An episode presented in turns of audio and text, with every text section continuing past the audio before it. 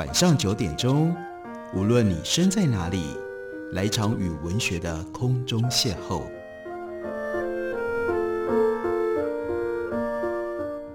杨照谈书，邀您一同遨游文学世界，认识古今中外的经典之作。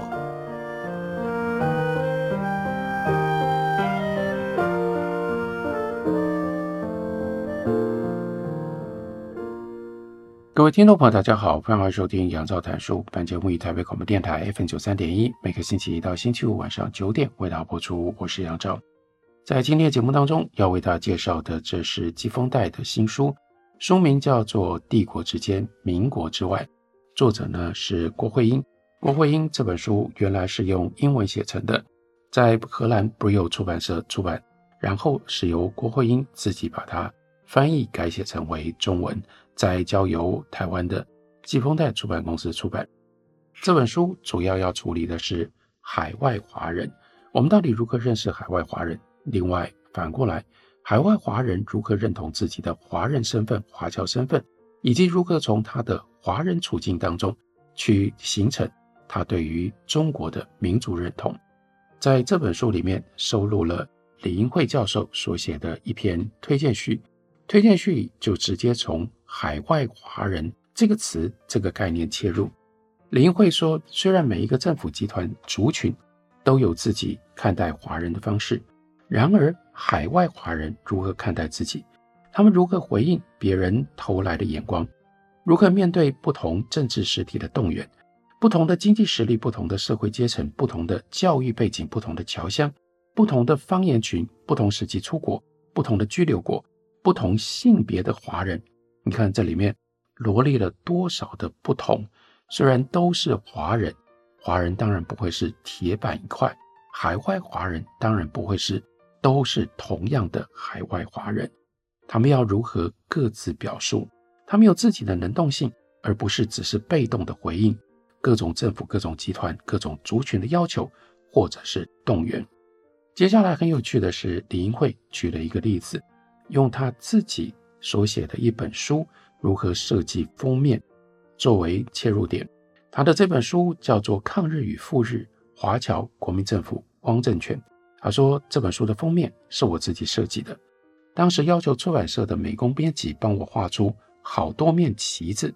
然后呢是三名华人站在各色旗子的对面，共同观看着，或者是回应着这么多面的旗子。这幅画想要表达什么？这幅画的背景是一九三七年到一九四五年的战争期间，它的场景是华人所移居的全世界各地。画面最下端是微小的三个华人，他们的衣着就清楚显现出他们的经济阶级。有的呢是有钱人戴着帽子，有的呢是穷人，衣服上面有补丁。另外一个是普通人。画面的上端。是很大的各种不同的旗帜，强大的代表各个政府政权，想要强加自己的政治策略在这些海外华人的身上。蓝色的旗帜代表重庆国民政府，浅蓝色是南京的汪精卫政权，那红色当然就是延安的共产党。其他颜色代表日本帝国，还有各个居留地的政府。卑微的海外华人面对各种政治势力的时候。我们只看到他们的背面，我们看不到他们的表情，因为每一个海外华人面对不同的政府集团群体的时候，都有他们自己的存活本能。这一幅画，有的人觉得像是卡通，因为颜色很鲜艳；有的人像是儿童画。但是林慧教授他特别强调，他要表达的就是海外华人的时态，在多重网络当中努力的存活下去。海外华人一方面持续谋求自己经济力量的扩张，另外一方面也回应各个政府、各个集团、各个群体的要求或者是动员。面对侨乡和祖国，海外华人是有情有义、有温暖的出国的乡亲，在侨乡和祖国需要他们捐款办学支援的时候，不吝于付出；当居留地的政府要求他们共同建设新故乡的时候，海外华人也是很好的劳动者、协力者、开发者、效忠者。甚至到后来，当日本扩张大东亚共荣圈，日本帝国军领东南亚的时候，海外华人也是可以合作、可以听命、可以协力的顺服的人民。总之，海外华人的生存法则是不得罪任何的政治实体，尽量赚取自己的利润，爱护跟照顾自己的家乡，并且荣耀家族。他们在中国之外有自己的新天地，但是他们同时又在中国之内，不能不受中国或者是侨乡风吹草动的影响。除非他们心中已经没有故乡，也没有祖国，失去了中华性。他们在居留地之内，当然受到不管是香港、新加坡或者是马来西亚当地经济、政治、社会的影响，学习接受居留地的语言、文化、经济活动、社会现况、风俗习惯。但同时，他们也在居留地之外，因为他们的认同时时受到祖国跟侨乡的牵连。受到了祖国跟侨乡的呼唤，并且可能最后想要落叶归根，这样的海外华人是充满了流动性、变异性、不确定性的。另外，由于出国的时期不同，海外华人对于不同的政治实体的回应跟认同也就不一样。早期的海外华人更倾向于关心侨乡的家人以及居留地的经济生活。二十世纪上半叶，这群人。他们则比较留意祖国的发展，也回应中国民族主义的浪潮，而居留地的经济则是他们的根基。等到到了二十世纪下半叶，那就会有很多更强烈的本土认同，更加心系新故乡的生活，而中国的政治就变成了遥远的中国想象。不只是海外华人的认同，海外华人状况的多变性，又另外牵连到。因为就连到底什么是中国，什么是中国人，它的定义都在历史当中，尤其是在二十世纪的历史当中，一直不断的浮动。所以，另外邝建明为这本书所写的导言，它的标题就明确地指出谁的中国呢？它的副标题叫做《从海外华人史解构中国的想象》。他说，从历史脉络上看，中国人衍生不同的定义。被各地的华人用不同的方式来演绎，这其实是再自然不过的事情。那要从海外华人的角度解构中国人，大概有几种不一样的路径。第一呢，是可以去看，在同样由英国人所治理的新加坡跟香港，不一样的人，他们会产生复合多重、混杂的中国意识。第二呢，比照传统中国跟近代中国。对于共同体、对于社群理解的差异，就可以发现，传统中国是以文化价值观来定义身份的边界，这个社群的门槛比较宽松。但是到了近代中国，却受到西方思想的影响，受到民族主义的潮流的席卷，就改变成为以血缘为纲，而有了更强烈的排外乃至于仇外的意识。那第三个路径则是。回顾中国大陆历来的政权对于中国国民身份资格的不同理解跟定义，你如果从这三种不同的进路，然后你就会汇集到这样的一个体会，那就是中国人并没有恒久不变的意义。中华民族民族主义的论述有不同的演绎，这是非常平常的一件事。不过，相较于中国大陆宣传大一统华人意识的积极程度，华人学术界对应中国官式民族主义论述的批判力道相对比较薄弱，这就是为什么要特别突出郭慧英的著作，因为这本书《帝国之间，民国之外》不是以中国大陆作为中心，精彩而且重要的中国意识发展史的叙述。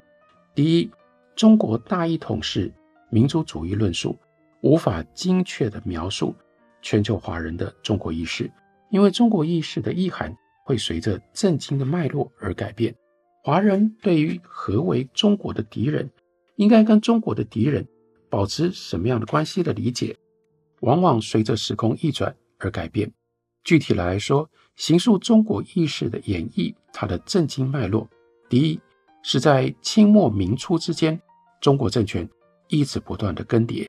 国境之内也有多重的政治者，也有多重的政治主张。中国本身在政治上是分裂的，这就让海外的华人不太可能有一致的中国共同体的意识。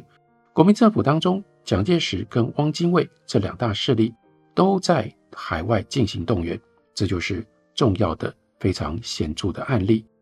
在一九三零年代末，蒋介石和汪精卫对日外交路线很明显不一样。新加坡华人领袖陈嘉庚对于蒋介石的支持最为有利，但相对亲日的汪精卫也取得了另外一个新加坡华人精英张永福的支持。事实上，汪精卫的海外动员能力让蒋介石都感觉到深深的疑虑。同样是在一九三零年代，新加坡《乐报》的总编辑梁显凡，他是亲汪的，他在香港组织永汪派的力量，然后到新加坡，利用陈嘉庚跟胡文虎之间的矛盾，破坏重庆的海外工作。与此同时，蒋介石跟李济琛之间，他们又有。国民党、国民政府内部的张力，也就凸显了中港矛盾。当时南京国民政府注意到，英属香港的媒体多半同情李济琛，对于南京政府抨击不遗余力。因此，《政报》、《点心》、《探海灯》、《泛舟评论》、《真报》、《正义报》等等这些香港的报章，就被南京政府指为叫做反动媒体，被禁绝在中国大陆之外。然后第二个脉络是衍生至第一个脉络，那就是中国大陆跟海外的华人对于爱国的形式有不同的理解，对于外国势力在中国发展的重要性，当然也就有了不一样的对待，也就有了不一样的态度。关于这方面，我们先休息一会儿，回来继续再跟大家解说。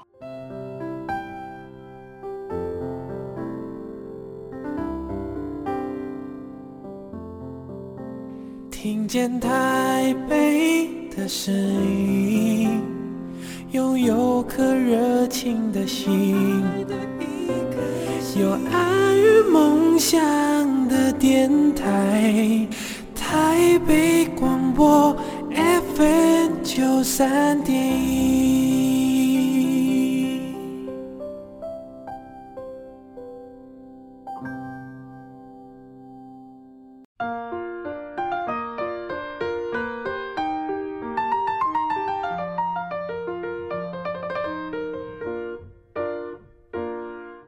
感谢您继续收听《杨照谈书》。本节目为台北广播电台 FM 九三点一，每个星期一到星期五晚上九点为大家播出到九点半。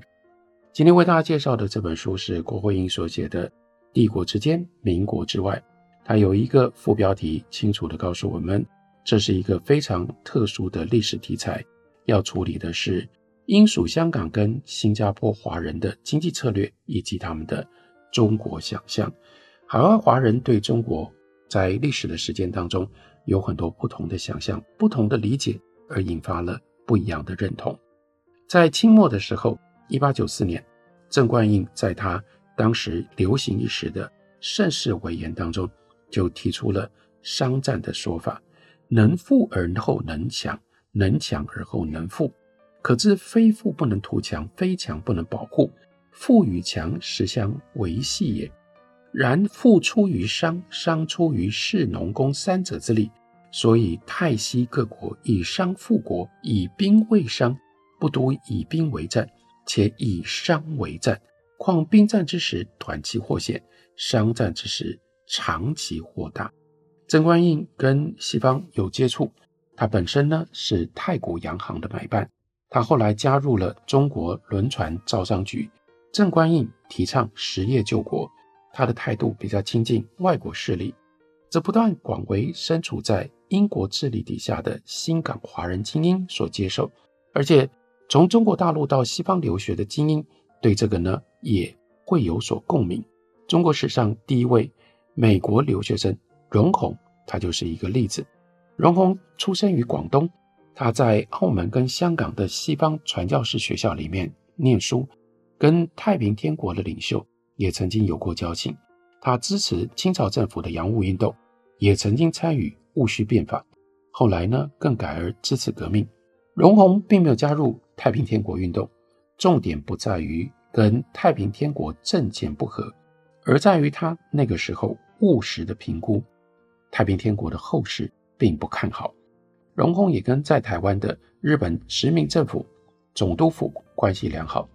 前面提到新加坡的华人领袖陈嘉庚，那他的案例就更戏剧性了。陈嘉庚的一生，先是支持蒋介石的国民政府，接下来转而支持毛泽东的中共政权。荣共跟陈嘉庚都以自身的言行呈现出中国作为政治概念有各种不同的形态。研究香港的历史学家 Elizabeth Sim，他曾经说，许多现代中国民族主义的重要人物都在香港停留过，这不是巧合。在生活当中，他们和外国人接触，他们的华人民族认同就从这里诞生了。不过，到二十世纪初，香港海员大罢工爆发的时候，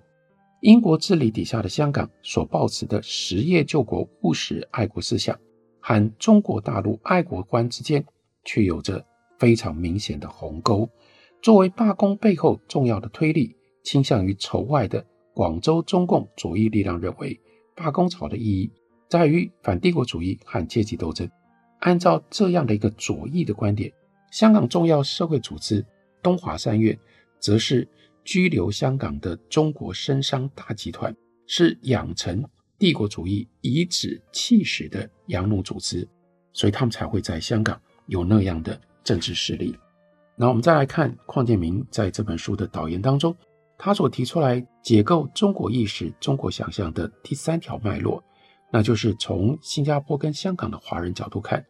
中国的敌人是谁，然后我们怎么应对中国的敌人。中国的敌人一直在改变。中国大陆对外输出民族主义的论述，并不是其中主要的原因，真正的关键是新加坡跟香港华人。他们会按照自身经济利益来定义中国敌人的身份，思考跟外国势力到底应该要保持什么样的关系。从二十世纪初到今天，某一种流行于中国大陆的爱国观点，总是会认为日本、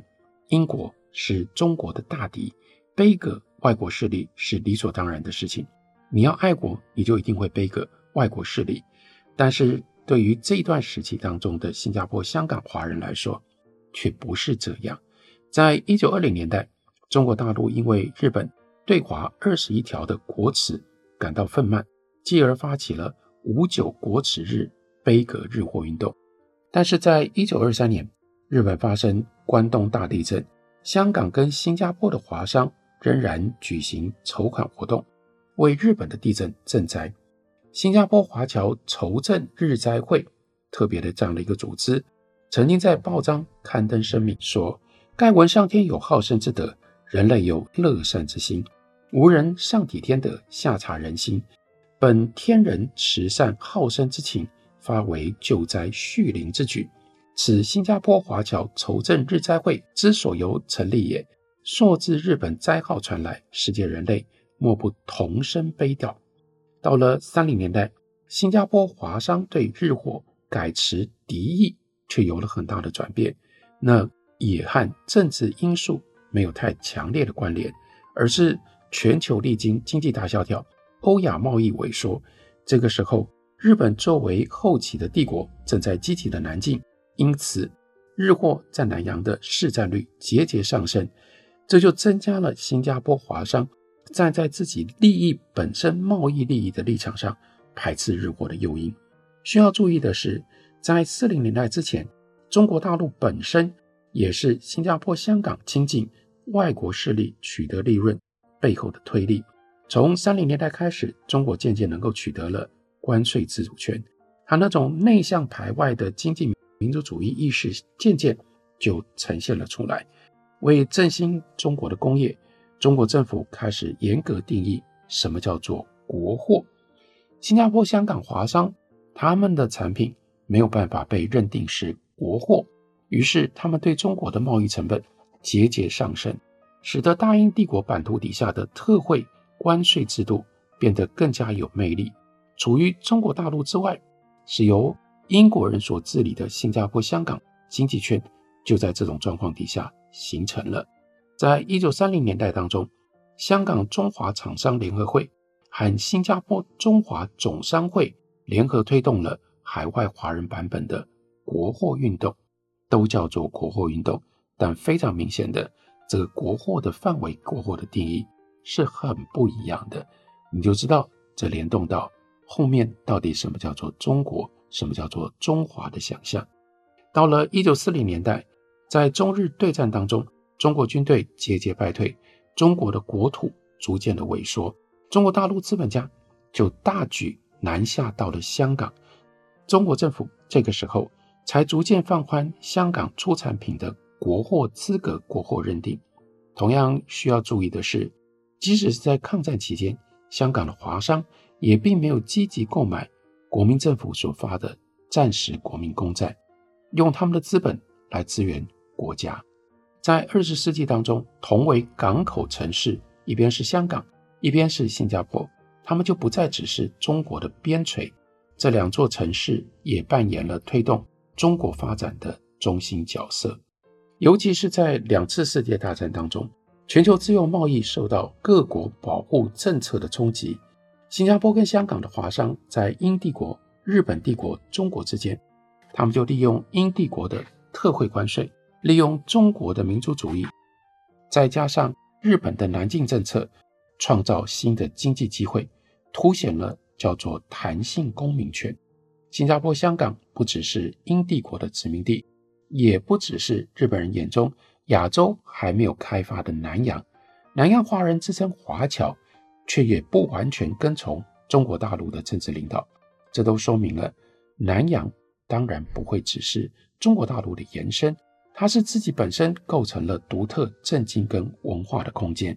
这个空间以香港跟新加坡作为两轴，香港背后的腹地是连接广东，新加坡则连接福建，同时串联日本帝国的商业网络。例如说，广东商人他们有神户、香港、新加坡这种商业网络，或者是闽商在日本南进政策底下是通过台湾。从基隆经爪哇各府，然后呢到达新加坡，这有一条物流线，也可以说，香港跟新加坡的商业走廊是在中国南洋和日本帝国，特别提到了台湾贸易交流和政治动员当中，也是华商跨域活动的汇集处。这个空间的历史，因而是多重的流动史。虽然在郭慧英的书里面。并没有多手着墨，但是我们应该要注意到，其实这样的一个流动史当中，同样牵涉到台湾。只是台湾这个时候作为日本的殖民地，所以它并不是以华侨华人的方式介入的。但这从另外一个角度来看，就更凸显了台湾的复杂性。所以，我们应该也可以从这样的一个架构，从这样的一个史观当中延伸出去，去探索，去了解。那那个时候。以日本帝国殖民架构底下所被建构成为南进的次中心这样的一个台湾，它到底在这样的一段历史当中扮演什么样的角色？还有那个时候的台湾人受到这样的一种日本帝国跟国际局势的冲击，他们又有什么样的认知？又用什么样的方式来应对呢？这是如果大家对于台湾史有兴趣的话，也应该要注意到的另外一个。重要的主题，这本书扩张了我们对于中国想象的认识跟理解。中国从来都不是一个固定的名词，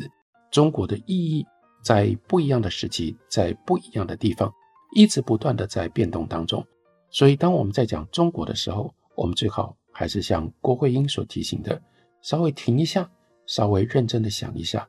稍微更仔细的分辨，你到底是在什么样的脉络底下，用什么样方式。在说中国，中国到底指的是什么？这本书书名叫做《帝国之间，民国之外》，是季风带文化刚刚出版的新书。感谢你的收听，明天同一时间我们再会。